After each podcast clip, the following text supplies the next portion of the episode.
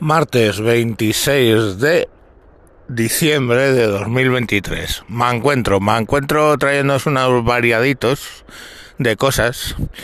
Em, lo primero, lo de Ortega. Eh, en un pleno municipal de Madrid, alguien eh, acaba eh, Ortega de dar un discurso, se baja de la tarima, a la que pasa por delante de un pipiolo Z socialista, le dice, ¿qué asco me das? Y entonces el Ortega se vuelve, le pega con los papeles sobre la mesa, con desprecio, increpando, y del golpe pues salta una botella que le pasa cerca del niñato por ahí.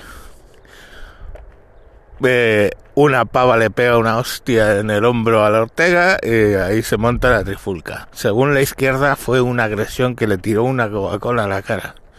Ojo al dato. Una Coca-Cola a la cara. Pero bueno, pues no había Coca-Cola, no había nada. Yo me pregunto que si esto le cuesta a Ortega la concejalía, lo normal es que la próxima vez, pues en vez de darle un sopapo a los papeles por insultarle, pues lo que quiera es coger y reventarle la cabeza. Lógicamente, si va a tener los mismos efectos, ¿por qué no?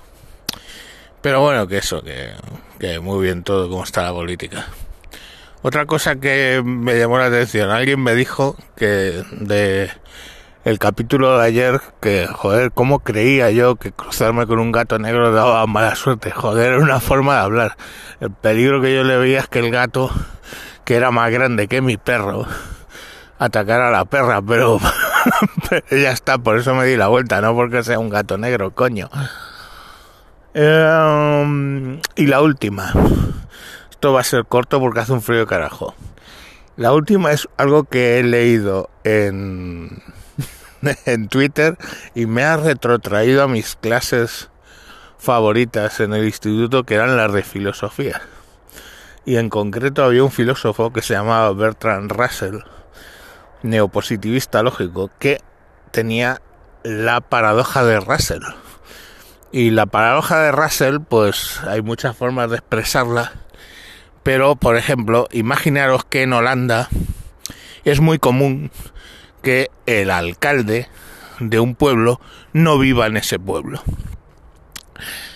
Entonces, claro, pues yo qué sé, si tú eres alcalde de Madrid, pero no vives en Madrid, alcalde de Barcelona, no vive en Barcelona, es en, en Holanda es bastante común. Y entonces el gobierno holandés decidió montar un pueblo para todos los alcaldes que no vivían en su propio pueblo. El problema vino, ahí la paradoja de Russell, cuando tuvieron que decidir quién iba a ser el alcalde de ese pueblo. Uh, pues si el alcalde vivía en el pueblo, no podía vivir en ese pueblo que solo era para los alcaldes que no viven en sus pueblos, y si el alcalde no vivía en ese pueblo, pues tendría que vivir por ley en ese pueblo y entonces ya no podría ser alcalde. Esa es la forma de expresar la paradoja de Russell que viene siendo cuando alguien no es parte de su propio conjunto, ¿vale? Expresado un poco más o subconjunto, cuando alguien no es eh, no pertenece a su propio subconjunto.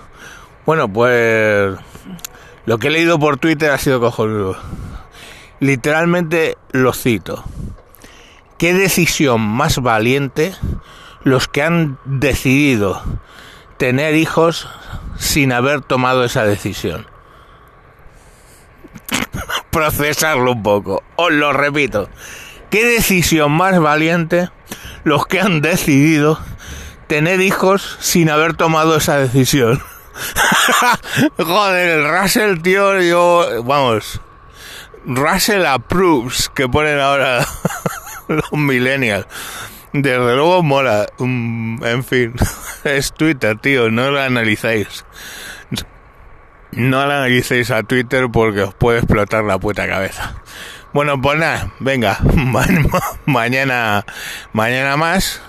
Y si decidís escuchar este podcast que no habíais decidido escuchar, pues cojonudo. Venga, hasta luego.